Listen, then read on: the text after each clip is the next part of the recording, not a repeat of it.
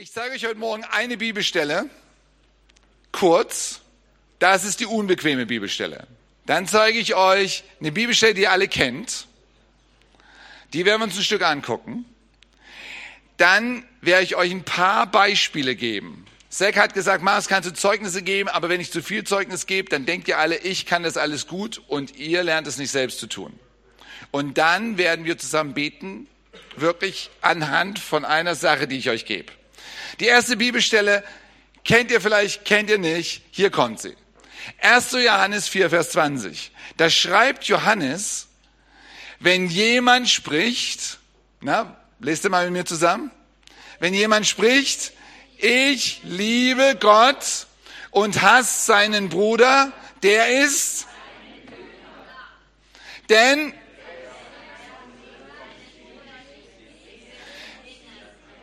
der kann nicht Gott lieben, den er nicht sieht. Na, freut euch noch, dass ihr heute Morgen gekommen seid? Okay, die, die sich freuen, sagen ja, der anderen sind lieber leise. Ihr kennt vielleicht die eine Geschichte, wo die Pharisäer und Schriftgelehrten zu Jesus kommen und ihn fragen, was ist denn das größte Gebot? Und dann sagt Jesus, Gott über alle Dinge zu lieben, von ganzem Herzen, von ganzer Seele und so weiter und so fort. Und deine Nächsten. Und wenn immer so ein Vers kommt, oder die Frage der Pharisäer, dann im Herzen haben wir alles sofort Angst. Was will er denn heute von uns? Warum hackt er denn heute Morgen an der Stelle auf uns rum? Und was machen die Pharisäer sofort? Die stellen eine Frage zurück, nämlich, wer ist denn unser Nächster? Und wenn du diese Stelle liest, sofort kommt als so richtiger Deutscher, der um die Ecke denkt und sowieso erst alles 20 Mal geplant haben muss, um dann am Ende es doch nicht zu machen, liest du die Stelle durch und das Erste, was du denkst, ist, was ist denn Liebe? Und es ist genau dieselbe Antwort, es ist genau dieselbe Antwort, die Jesus den Pharisäern gegeben hat.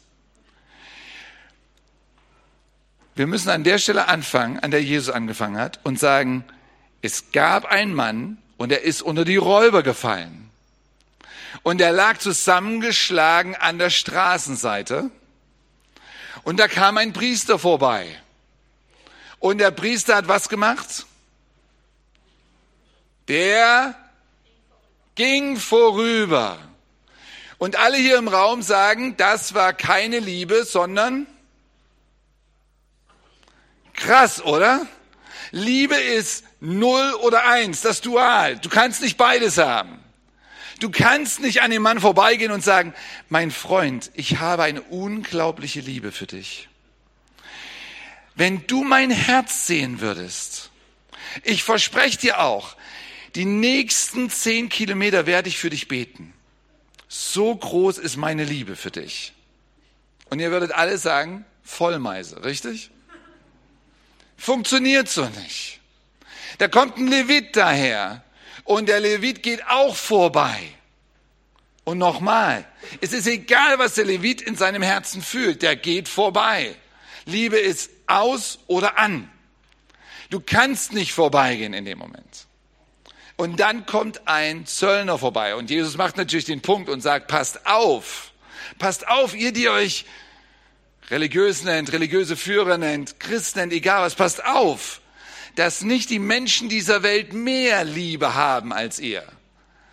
Weil der Samariter kommt vorbei, Verzeihung, Samariter, der Samariter kommt vorbei, er steigt von seinem Tier, er kümmert sich um den Mann, nimmt ihn mit in die nächste Herberge und sagt zum Hirt, zum Herbergswirt, mein Freund, ich bezahle dir alles, was der Mann braucht. Und wenn es nicht reicht, auf dem Weg zurück halte ich an und bezahle den Rest. Ist das Liebe? Das ist Liebe. An oder aus. Na, Nochmal, da wir hier sehr viele deutschstämmige Leute haben, die wahrscheinlich jetzt schon 20 Schritte in die Zukunft hineindenken. Der barmherzige Samariter ist nicht in der Herberge geblieben mit dem Mann. Der hat nicht sein gesamtes Leben nach dem Mann ausgerichtet von dem Tag an. Der hat sie nicht zum Sklaven von dem Mann gemacht. Das steht alles nicht. Also erzählt mir nicht, dass wenn ihr heute Liebe zeigt, dass ihr dann verpflichtet seid, die nächsten 50 Jahre als Sklave von den Personen zu leben. Ihr zeigt heute Liebe, weil das ist die Person, die heute Liebe braucht. Amen. Wenn es euch so geht wie mir, wacht ihr jederzeit und immer wieder auf und ihr merkt, wie wenig Liebe ihr in Wahrheit habt. Ich bin jetzt seit 23 Jahren mit Jesus unterwegs. Es gibt fast keine Woche, wo ich nicht aufwache und merke, ich habe nicht gesehen, dass der am Straßenrand lag. Ich kann mich auch nicht rausreden. Nur weil ich zu schnell bin, nur weil ich so viele andere Sachen zu tun habe, ich habe es nicht wahrgenommen und vielleicht war es mir auch egal. In meiner Straße in Berlin gibt es eine Familie, die stinkt. Wirklich. Wenn du sie auf der Straße begegnest, sie stinken. Du stehst bei Edeka in der Kasse hinter ihnen und sie stinken. Das war mir für erstaunlich viele Jahre meines Lebens egal. Das ist eine Familie, die über Generationen weg zu viel Alkohol gehabt haben, zu viele andere Probleme gehabt haben. Das sind erwachsene Kinder, die haben ihr Leben nicht im Griff. Ich musste umkehren und sagen, das nächste Mal, wenn ich bei Edeka hinter ihm in der Schlange stehe, spreche ich ihn an. Aber ich weiß, was die Leute in meiner Straße sagen werden, wenn das mein Freund ist. Wir sind noch keine Freunde, aber wir reden.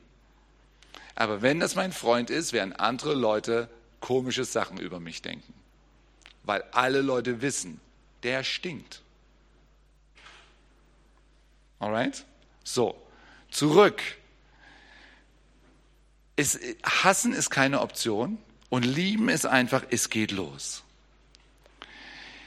Aber wie Liebe sich ausdrückt und welche Verantwortung ihr habt, das ist sehr, sehr unterschiedlich. Ich habe nicht Zeit, mit der gesamten Weltbevölkerung 30 Minuten in der Woche zu telefonieren. Die Zeit nehme ich mir für Sek.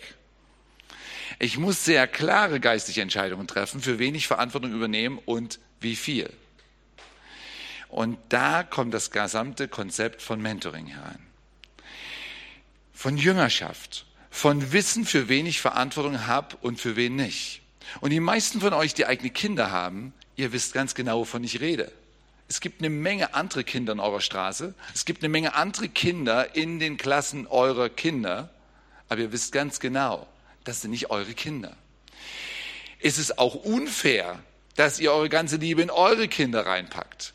Total unfair, wenn ihr teilweise die Freunde eurer Kinder erlebt und wie die aufwachsen. Aber ihr wisst, das ist die Verantwortung, die ihr zuerst habt. Und dann kümmert euch um alle anderen. Ich zeige euch jetzt erst nochmal Psalm 23, damit das Konzept von Liebe nicht mehr nur barmherziger Samariter ist, sondern wirklich, ich übernehme Verantwortung für die Menschen, für die mir Gott Verantwortung gibt. Psalm 23. Den kennt ihr wahrscheinlich. Wir lesen den mal zusammen. Ein Psalm Davids. Na, der Herr ist mein Hirte. Mir wird nichts mangeln. Er weidet mich auf einer grünen Aue und führt mich zum er erquicket meine Seele. Er führet mich auf rechter Straße um seines Namens willen. Und ob ich schon wanderte im finsteren Tal, fürchte ich kein Unglück, denn du bist bei mir. Dein Stecken und Stab trösten mich. Du bereitest vor mir einen Tisch im Angesicht meiner Feinde. Du salbest mein Haupt mit Öl und schenkst mir voll ein. Gutes und Barmherzigkeit werden mir folgen mein Leben lang und ich werde bleiben im Hause des Herrn immer da. Amen. Ich nehme an, dass die meisten hier von ganzem Herzen sagen können, ja, Gott ist mein guter Hirte. Amen. Und dann habt ihr wahrscheinlich sehr unterschiedliche Konzepte im Kopf, was das bedeutet. Und die meisten von euch haben wahrscheinlich Vers 1 bis 3 im Kopf.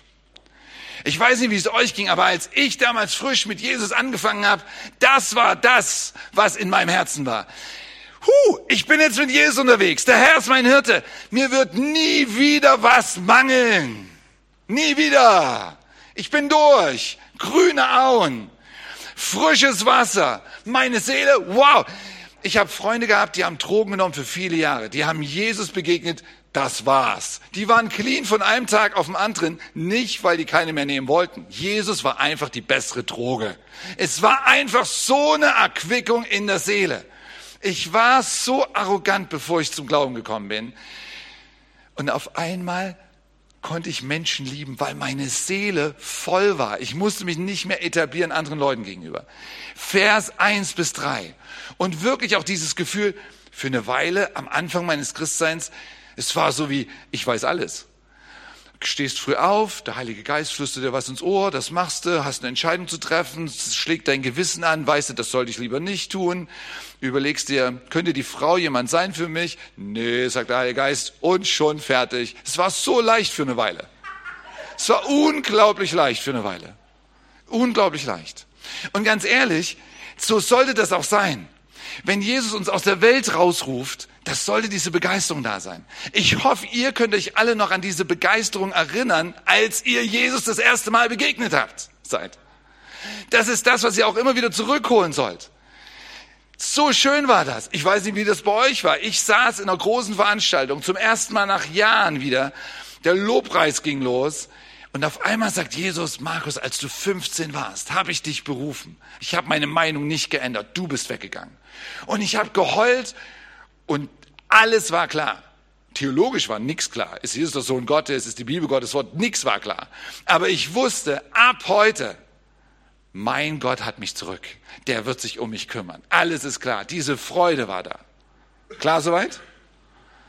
Aber guckt mal an.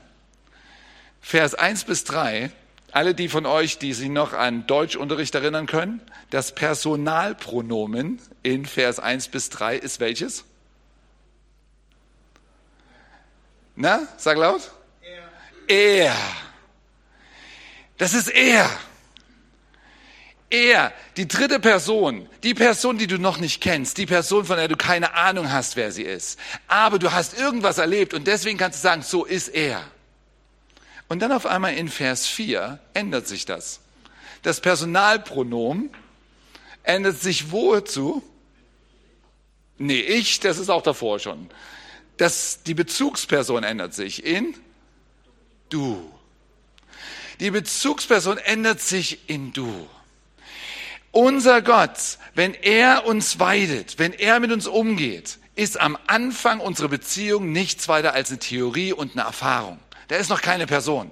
Wenn du zum Glauben kommst, wenn Leute um dich herum zum Glauben kommen, die Leute wissen nicht, wer Gott ist. Die müssen es auch nicht wissen. Ist eine Erfahrung, die sie gemacht haben, ist eine Theorie, die sie haben, es sind Sachen, die sie in der Bibel lesen. Es ist er.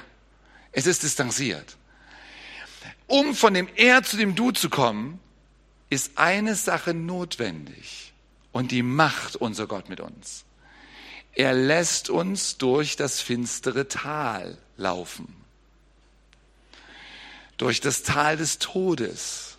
Er lässt uns in dieser Welt bleiben und sagt, ihr seid zwar nicht mehr von dieser Welt, ihr habt mich bereits, aber ihr seid nach wie vor in dieser Welt. War oder nicht wahr? Ich, ich weiß, wir wollen das alle nicht. Wir wollen alle jetzt schon im Himmel sein. Wir wollen, dass die ganzen Probleme vorbei sind. Wir wollen, dass die finanziellen Probleme vorbei sind, die gesundheitlichen Probleme vorbei sind, die Beziehungsprobleme vorbei sind, die politischen Probleme vorbei sind. Wir wollen, dass es vorbei ist. Aber unser Jesus hat gesagt, ihr seid nicht mehr von dieser Welt, aber ihr seid noch in dieser Welt. Das ist notwendig für viele Gründe. Wir haben heute Morgen nicht die Zeit dazu. Aber ihr seht, was wirklich Mentoring, was es heißt, Hirte zu sein für Schafe, was es heißt, damit umzugehen, nämlich, du bist bei mir. Dieser Gott, der gute Hirte, wird bei mir sein und er wird mich trösten mit seinem Stecken und mit seinem Stab. Zurechtweisung wird kommen, Führung wird kommen. Er wird mich in die Seite pieksen. Er wird unter Umständen von hinten schieben. Manchmal kriege ich einen auf die Nase, damit ich nicht ganz so schnell bin. Er wird mich führen und leiten. Das muss ich beobachten. Wenn ich natürlich entscheide, dass ich mich jetzt hinlege und so tun, als wenn ich schon im Himmel bin, werde ich seine Leitung nicht erleben.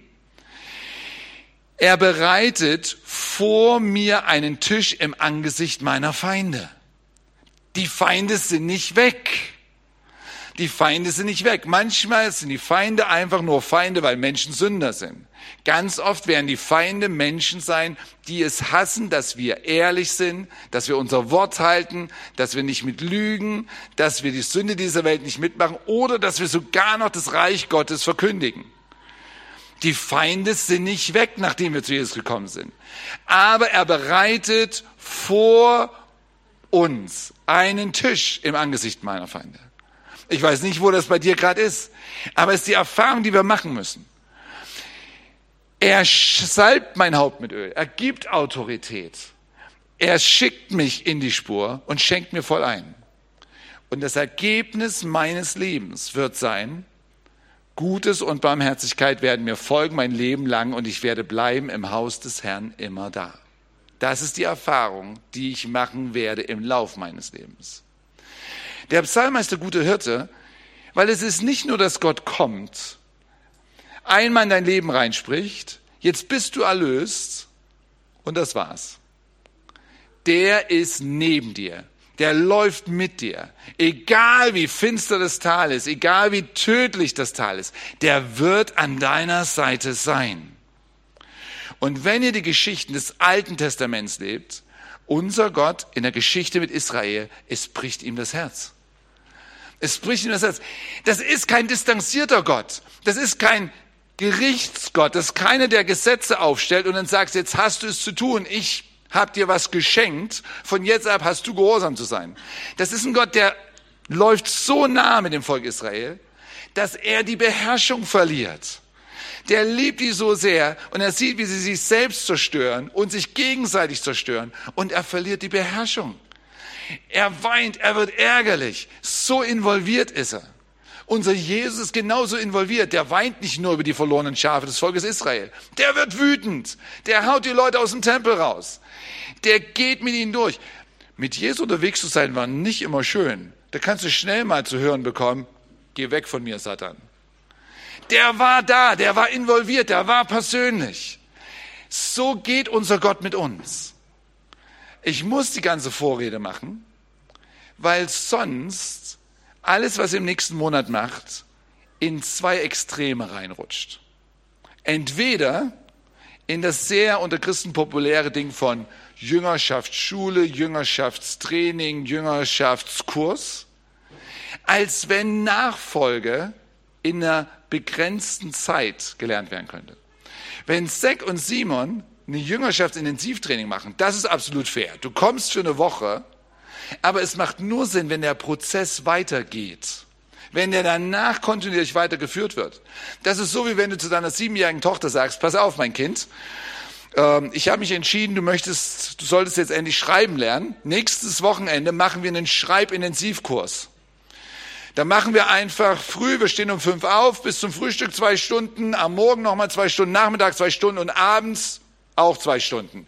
Samstag und Sonntag, das müsste nach meiner Erfahrung reichen. Ab Montag können wir was anderes machen. Leute, wenn du wirklich Veränderung, dauerhafte Veränderung im Leben von jemandem sehen möchtest, kannst du nicht Jüngerschaft als einen Kurs verkaufen oder eine Schule verkaufen. Das ist der Prozess von du kümmerst dich um jemand wie der gute Hirte. Das ist ein lebenslanger Prozess. Ich soll das anders formulieren. Das ist ein Prozess, der das ganze Leben lang geht. Ob du die immer zu tragen, ist eine andere Frage. Das zweite Konzept. Wir haben heute schon das Wort Mentoring gehört und Zack hat gesagt, ich bin der Mentor. Und ich bin so dankbar, dass Zack das sagt. Aber Mentoring ist ganz populär inzwischen. Jede Firma führt inzwischen Mentoring ein, weil sie wissen, wir müssen die nächste Generation stark machen. Und wie kriegst du die nächste Generation stark? Na, indem du ihnen normalerweise das bietest, was sie wollen. Du sagst ihnen, heute Morgen, ihr seht alle schön aus. Oh, du bist so talentiert. Wow, guck mal, wir brauchen dich im Lobpreis. Aber du bist eigentlich ein ganz talentierter Evangelist. Komm und hilf uns hiermit. Und ich helfe dir so ein bisschen daran zu feiern. Klingt gut, wird nicht Jüngerschaft sein, wird nicht Hirte sein, wird auch nicht Mentoring sein, weil du musst die harten Themen ansprechen. Zum Beispiel, wenn immer du dich mit mir unterhältst, erzählst du mir alles über deine Woche. Ich höre von dir nie eine Frage darüber, wie meine Woche war. Ich gehe davon aus, dass du mit allen anderen Menschen auch so umgehst. Bist du der Meinung, das sollte sich ändern? Och, ich glaube, wenn ich mit euch ganz persönlich so reden würde, einige würden sich schon auf den Stips getreten fühlen, einfach wenn ich das sage, richtig? Wisst ihr, das ist Liebe. Du lässt jemand nicht hängen. Jetzt habe ich euch bewusst Psalm 23 mitgebracht, um zu sagen, so ist unser Gott. Und jetzt könnt ihr sagen, ja, da steht ja auch, der Herr ist mein Hirte. Jetzt bin ich fein raus. Das ist ja Gottes Aufgabe. Naja, ich muss euch leider enttäuschen heute Morgen. Ich könnte jetzt Hesekiel 34 bringen, die Verantwortung der Ältesten im Volk Israel im Alten Bund. Ich könnte euch noch ganz andere Stellen zeigen, aber ich zeige euch eine kurze, die die meisten von euch kennen. Johannes 21. Am Ende des gesamten Jüngerschaftsprozesses, den Jesus mit seinen zwölf Jüngern hatte, dass die Quintessenz der drei Jahre mit Jesus, sagt Jesus zu ihnen, was er von jetzt ab von ihnen erwartet. Und Matthäus 28 sagte, geht hin in alle Welt. Und Apostelgeschichte sagt, das seid meine Zeugen. Aber in Johannes 21 nachdem Petrus alles erlebt hat, nachdem Petrus Jesus verleugnet hat und umgekehrt ist, sitzt Jesus mit Petrus zusammen. Das lese ich euch vor. Da sie nun das Mahl gehalten hatten, spricht Jesus zu Simon Petrus. Simon, Sohn des Johannes, liebst du mich mehr, als mich diese lieb haben? Was für eine unschöne Frage. Also es ist so, wenn ich heute Morgen sage, Asante, liebst du mich mehr als der Rest hier drin? Danke. Die Frage, die Jesus stellt, die einzige Frage, die Jesus hier stellt, ist, liebst du mich? Und er macht das wirklich zu einer ganz persönlichen, zu einer ganz harten Frage. Ach du meine Güte, denselben Petrus, der Jesus noch ein paar Tage davor verleugnet hatte, fragt er. Und er fragt, hast du mich lieb? Und hier sind keine Gefühle rauszulesen. Ja? Wir können dann nicht Schlussfolgern. Petrus sagt, ja, Herr, du weißt, dass ich dich liebe. Ich weiß nicht, was Petrus gefühlt hat in dem Moment. Aber was ich weiß ist, Petrus kann sagen, du kennst mich. Du weißt, dass ich dich liebe. Ich kann mich vor dir nicht verstecken. Du kennst mein Herz.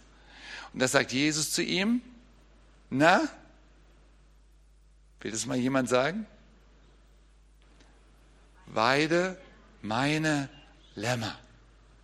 Weide meine Lämmer. Spricht Jesus zum zweiten Mal. Simon, Sohn des Johannes, hast du mich lieb? Na, und? Was kommt wieder als nächstes? Ja, du weißt es. Und ihr sagt, weide meine Schafe. Dreimal macht das Jesus. Ihr könnt jetzt zu mir sagen, ich bin nicht Petrus. Das könnt ihr gern sagen. Und dann sage ich zu euch, aber ich glaube, dass Jesus zu jedem von euch sagt, na mein Freund, liebst du mich? Liebst du mich? Wenn hier heute Morgen Leute hier sind, die ganz frisch sind, noch nie mit Jesus zu tun hatten oder ganz neu mit Jesus unterwegs sind, genießt einfach, dass es heute Morgen um Liebe geht. Aber für alle anderen muss einfach auch klar sein, Jesus stellt diese Frage immer wieder. Liebst du mich? Wenn du mich liebst, dann weidest du meine Lämmer. Und so hart das ist zu sagen, nicht nur wie der barmherzige Samariter. Das ist schon ein großer Schritt. Mehr als die meisten anderen Leute tun würden. Sondern du begibst dich in ihr Leben hinein. Du sagst, ich möchte für dich da sein. Du betest, für wen du Mentor, sein solltest, wen du zum Jünger machen solltest, für wen du Hirte sein solltest. Du guckst dir das an und du begleitest. Lass uns nochmal zurückgehen zu Psalm 23. Weil unser Jesus die Leute nicht aus dieser Welt herausruft, wirst du mit ihnen durch das finstere Tal durchgehen müssen. Und du kannst nicht vor dem finsteren Tal stehen bleiben und sagen, es wird ein bisschen schwierig davon. Ruf mich an, wenn du durch bist. Das wird nicht funktionieren. Du musst mit ihnen durchlaufen. Du musst, wenn die gesamte Welt gegen sie ist, dann sitzt du mit ihnen da und bereitest einen Tisch vor ihren Feinden. Und wenn sie selbst völlig zerknickt sind, weil sie auch nach ihrer Umkehr mit Jesus immer noch eine Menge persönliche Probleme haben, dann sagst du, aber ich sehe, wer du bist. Du bist jemand, der die Person wirklich liebt und sich einsetzt. Getrau dir zu mentoren. Lass dich nicht zurückhalten von den Problemen, die noch in deinem Leben sind, sondern du kannst das weitergeben, was du hast. Das kannst du immer machen.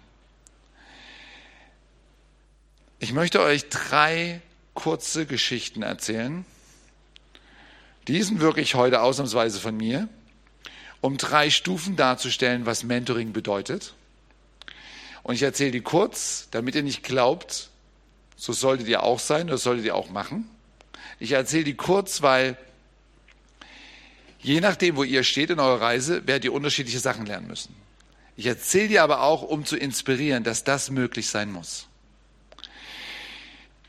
Die erste Geschichte ist die Geschichte von Silvia. Keine Silvia, die hier ist. Silvia, ganz am Anfang, als ich in Berlin Gemeinde gegründet habe, saß Silvia in einer der Partys in einem Sessel. Silvia war Halbkoreanerin, die Mama war irgendwann zum Glauben gekommen, der Papa war damit in eine koreanische Gemeinde gegangen, die Kinder fanden es immer langweilig, weil alles war auf Koreanisch und Silvia hat es sich mit 15 entschieden, mit Jesus möchte sie nichts mehr zu tun haben. Wir waren und sind immer noch gut im Partys machen. Ich werde nie verstehen, warum Christen immer Evangelisationsveranstaltungen machen müssen. Mach Partys, lad die Leute ein und lass alle deine christlichen Freunde sich mit den anderen unterhalten, dann hören die auch alle vom Evangelium. Aber es ist schön und positiv und persönlich. So Silvia saß in einem großen Sessel im Zimmer und hat mir eine halbe Stunde erzählt, warum sie mit Jesus abgeschlossen hat. Und das Einzige, was ich gefragt habe, war, ich verstehe, warum du abgeschlossen hast. Aber bist du so zufrieden mit deinem Leben, dass das für immer so bleiben sollte? Und sie guckt mich an und sagt, ich finde mein Leben gar nicht gut. Sag ich, okay, dann schlage ich zwei Sachen vor, die wir machen. Du musst dich entscheiden, ob du das möchtest oder nicht. Erstens, wir beten jetzt, dass dir Jesus zeigt, ob er wirklich da ist oder nicht. Das kann ich nicht für dich tun. Egal welche Erfahrungen du gemacht hast, das musst du selbst machen. Du musst selbst zu Jesus gehen und sagen, falls es dich gibt, ich will dich in meinem Leben haben. Und wenn wir das gemacht haben, dann mache ich dir ein zweites Angebot. Das Johannesevangelium hat 21 Kapitel.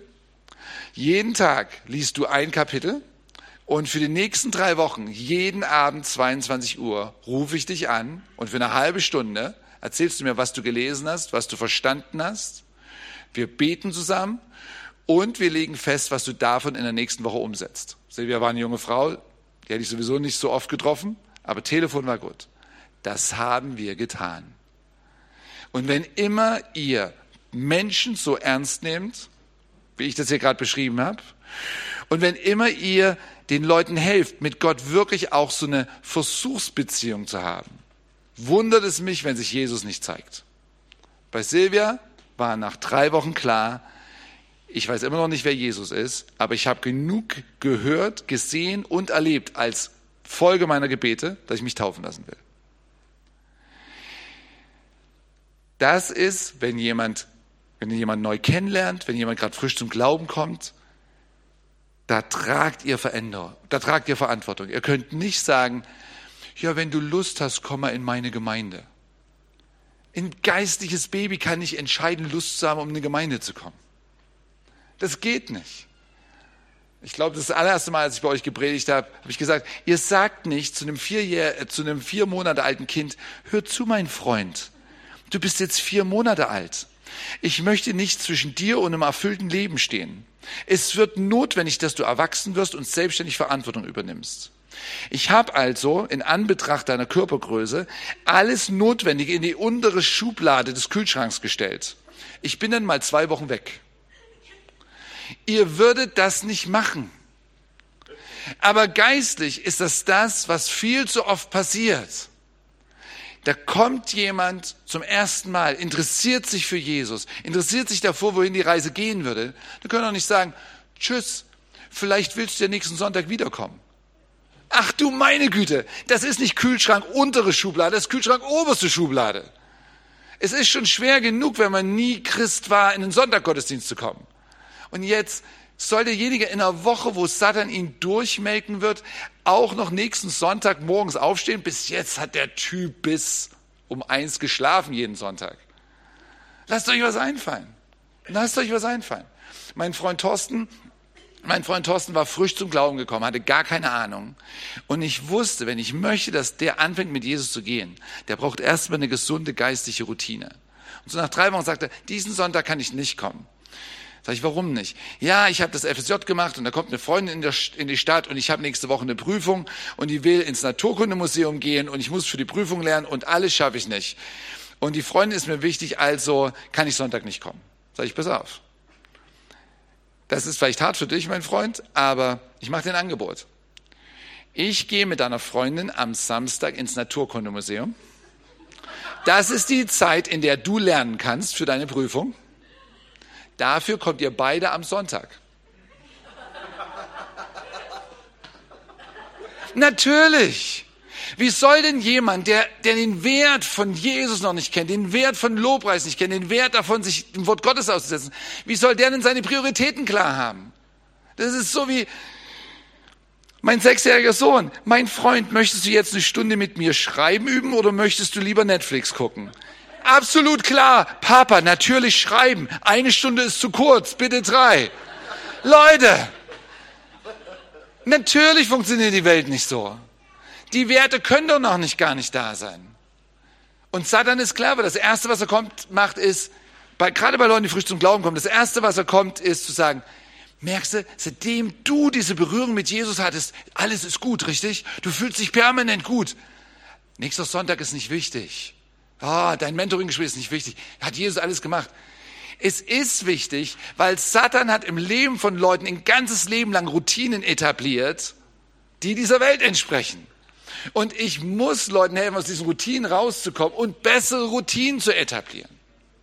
Klar soweit? Das ist mit Leuten, die frisch zum Glauben kommen. So, Zack und Simon werden euch helfen, einfach zu sagen, natürlich mit jemandem, der frisch zum Glauben gekommen ist, treffe ich mich einmal in der Woche persönlich um mit dem zu beten. Aber nicht nur das eine Mal, ich versuche den zu allen anderen Sachen einfach mit dazuzunehmen, damit er überhaupt erstmal merkt, so schön ist Reich Gottes. Woher will er es denn sonst wissen? Das ist jemand, der frisch zum Glauben kommt. Wenn jemand zum Glauben gekommen ist, heißt das nicht, dass nicht nach einer gewissen Zeit wahnsinnig Probleme auftauchen. Einer meiner sehr, sehr guten Freunde ist Matthias. Ich lasse bei allen Leuten bewusst den Nachnamen weg. Matthias ist von einem jungen Mann, der unter uns zum Glauben gekommen war, in der S-Bahn angesprochen worden. Wirklich so. Der ist früh aufgestanden, der Heilige Geist hat gesagt, heute musst du in der S-Bahn jemand zum Gottesdienst einladen. Der geht in die S-Bahn rein, der hatte so eine Angst, sieht einen jungen Mann mit seinen Sportklamotten, geht auf den zu und sagt, äh, ich würde dich gern zu unserem Gottesdienst einladen.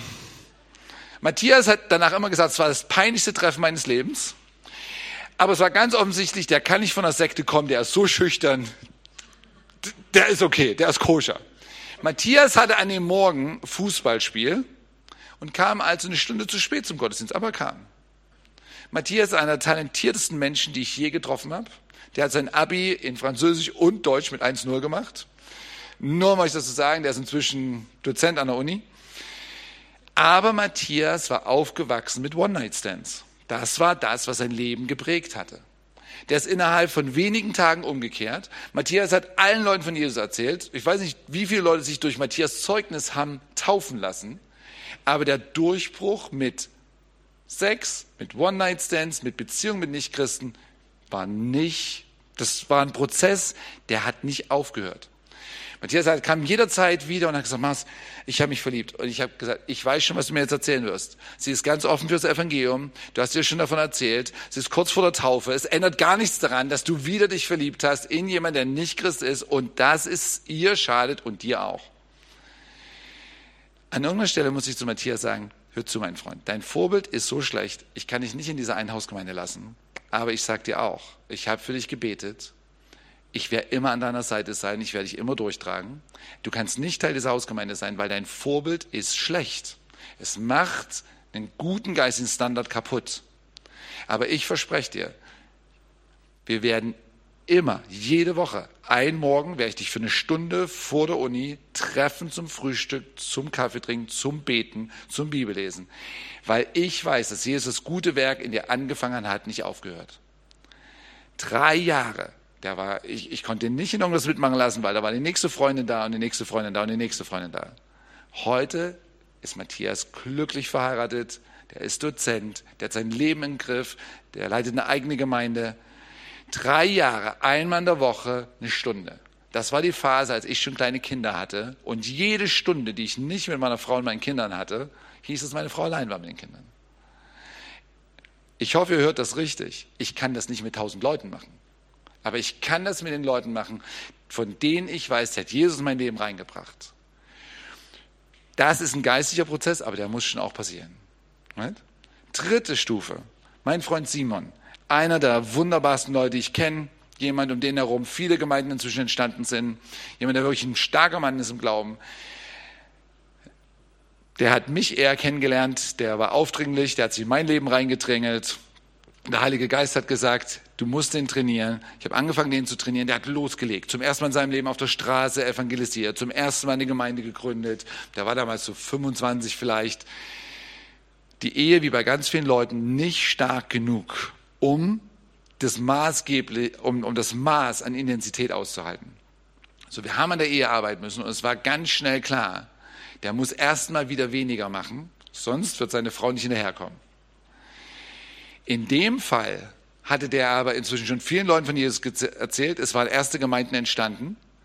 Und jetzt zu sagen, du kannst nicht mehr 40 Stunden in der Woche investieren. Du hast maximal noch 10 Stunden und die 10 Stunden musst du mit deiner Frau zusammen investieren, damit ihr lernt, das wirklich zusammen zu tun.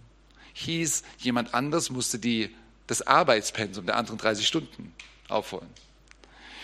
Also habe ich mich mit anderen Leitern zusammengesetzt, wir haben uns das angeguckt und der Heilgeist sagt, du übernimmst die eine Stadt in Rheinland-Pfalz, die ist weit weg, kein anderer kann da hinkommen. Von Berlin nach Rheinland-Pfalz ist echt weit, ne? vor allem an die luxemburgische Grenze. Aber du übernimmst die Stadt, du kümmerst dich drum, da ist ein junger Mann, der möchte Gemeinde gründen, den mentorst du.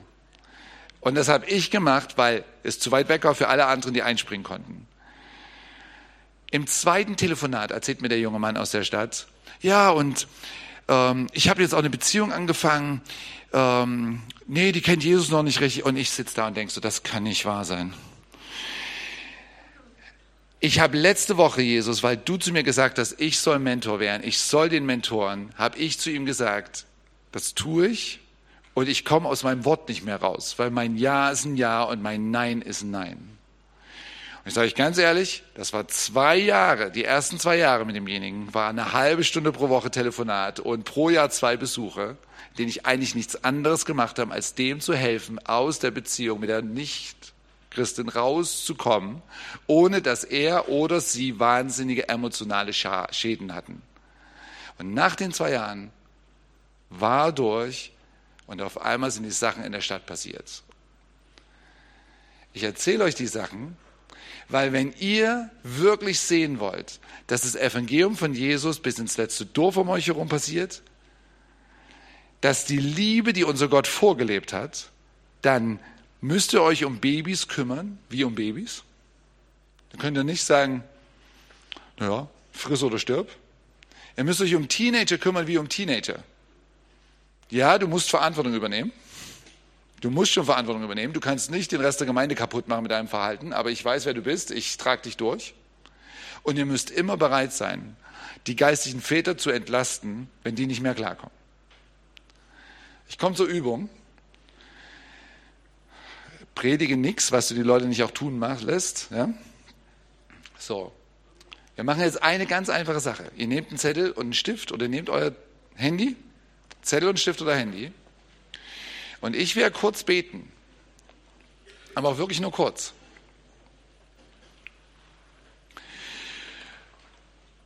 Weil ich möchte gar nicht, dass bei euch ankommt, Jüngerschaft, Hirte sein, Mentoring ist irgendwas Kompliziertes. Es ist gar nicht kompliziert und es wird euer Leben kosten. Klar soweit? Es ist gar nicht kompliziert, weil ihr könnt einfach Liebe zeigen und loslegen. Aber wenn ihr wirklich Menschen liebt, es wird euer Leben kosten. So das, was wir tun werden, sind zwei Schritte. Wenn ich bete, jeder von euch fragt einfach zuallererst Jesus eine Frage. Und die erste Frage ist, für wen in meiner Umgebung hast du mir Verantwortung gegeben? Eine einzige Person, keine zehn heute Morgen, eine einzige Person. Eine einzige Person, für die Person hast du mir Verantwortung gegeben. Ich, ich muss mich in diese Person investieren. Und dann stellt ihr eine zweite Frage. Was ist das, was ich mit der Person nächste Woche tun muss? Right? So, ich bete kurz und dann lasse ich euch beten und euch Gott fragen. Das ist ein Anfang. Mehr ist es heute Morgen nicht, aber dafür habt ihr den ganzen Monat, dafür habt ihr das Seminar mit Zack und Simon. Aber es ist ein guter Anfang. Sonst predige ich heute Morgen über Hirte sein, über Mentoring und es ist eine weitere Predigt, die gehört wird, aber keine Konsequenzen hat. Herr Jesus, du hast Petrus gefragt, liebst du mich? Und ich weiß, dass ich für mich selbst sagen kann, ja. Und wenn du mich fragst, mehr als die Leute hier, dann möchte ich gerne als Deutscher sagen, ich weiß es nicht. Aber ich kann auch sagen, ich liebe dich so unglaublich. Ist mir egal, wie die anderen Leute dich lieben. Ich weiß, dass ich dich liebe von ganzem Herzen. Und deswegen möchte ich deine Schafe weiden. Ich möchte nicht busy sein, ich möchte keinen Helferkomplex haben, aber ich möchte die Schafe weiden, die du mir anvertraut hast. Und jetzt möchte ich dich heute Morgen zuallererst bitten, dass du jedem von uns eine Person zeigst. Kann jemand in der Gemeinde sein, kann jemand in der Schule sein, auf Arbeit sein, ein Nachbar, jemand viel älter, viel jünger, viel reicher, viel ärmer, viel intelligenter, viel dümmer. Aber eine Person, die du mir heute Morgen zeigst, für die du mir in Wahrheit Verantwortung gegeben hast. Ehemänner dürfen nicht ihre Ehefrauen aufschreiben und umgekehrt. Das ist selbstverständlich. Und auch Kinder nicht, ist selbstverständlich, sondern wirklich eine Person, für die das nicht selbstverständlich ist. Vielleicht hast du einen Namen aufgeschrieben und du merkst, das war zu schnell. Auf einmal fällt dir eine Person ein, mit der du nicht gerechnet hast. Dann löchne nicht den ersten Namen, sondern schreib den zweiten mit dazu. Aber es ist ganz oft so, dass zuerst wir natürlich erstmal so einen offensichtlichen Namen aufschreiben und Jesus noch gar nicht da ist, dass er mit uns wirklich reden kann. Jetzt, Herr Jesus, ich möchte dich bitten, dass du jedem von uns zeigst, was konkret mit der Person nächste Woche unsere Verantwortung ist. Gehen wir vorbei und bringen Geschenk? Machen wir die Wohnung sauber? Sagen wir erstmal nur Hallo? Klingeln wir und sagen, ey, ich bin letzten Sonntag gefragt worden, wer mir besonders auf dem Herzen liegt und wir kennen uns noch nicht wirklich, aber ich wollte dich besser kennenlernen. Ist es jemand, mit dem ihr euch schon geistig unterhalten habt und es wäre Zeit zu sagen, lass uns mal treffen, ich will dir mal meine Lieblingsbibelstelle zeigen. Ist es jemand, für den ihr von jetzt ab jeden Tag betet oder auf den ihr sogar zugeht und sagt, ich würde gerne für dich beten? Vielleicht habt ihr viel bessere Ideen, als ich gerade gesagt habe. Aber eine Sache, eine Sache. Jetzt weiß ich, dass ihr alle busy seid oder vielleicht auch ängstlich und dass ihr es unter Umständen vergesst die Woche über. Deswegen würde ich euch bitten, das, was ihr aufgeschrieben habt, den Namen und das, was ihr aufgeschrieben habt, an eine Person hier zu WhatsAppen oder zu SMSen, zu sagen, Ach, frag mich nächsten Sonntag, ob ich es gemacht habe. Das geht vielleicht ein bisschen weiter, als ihr gewöhnt seid, aber sonst wüsste ich nicht, wie ihr euch gegenseitig helfen könnt, es wirklich zu tun. Ja? Wenn, wenn ihr schon so weit seid, dass es hier Leute gibt, die andere Leute mentoren, dann schickt es bitte an euren Mentor. Da gehört es natürlich gut hin. Oder schickt es auf eine, zu einer Freundin oder zu einem Freund, wo ihr wirklich wisst, ihr wird nachfragen. Im Übrigen, da eignen sich Ehefrauen und Ehemänner sehr gut.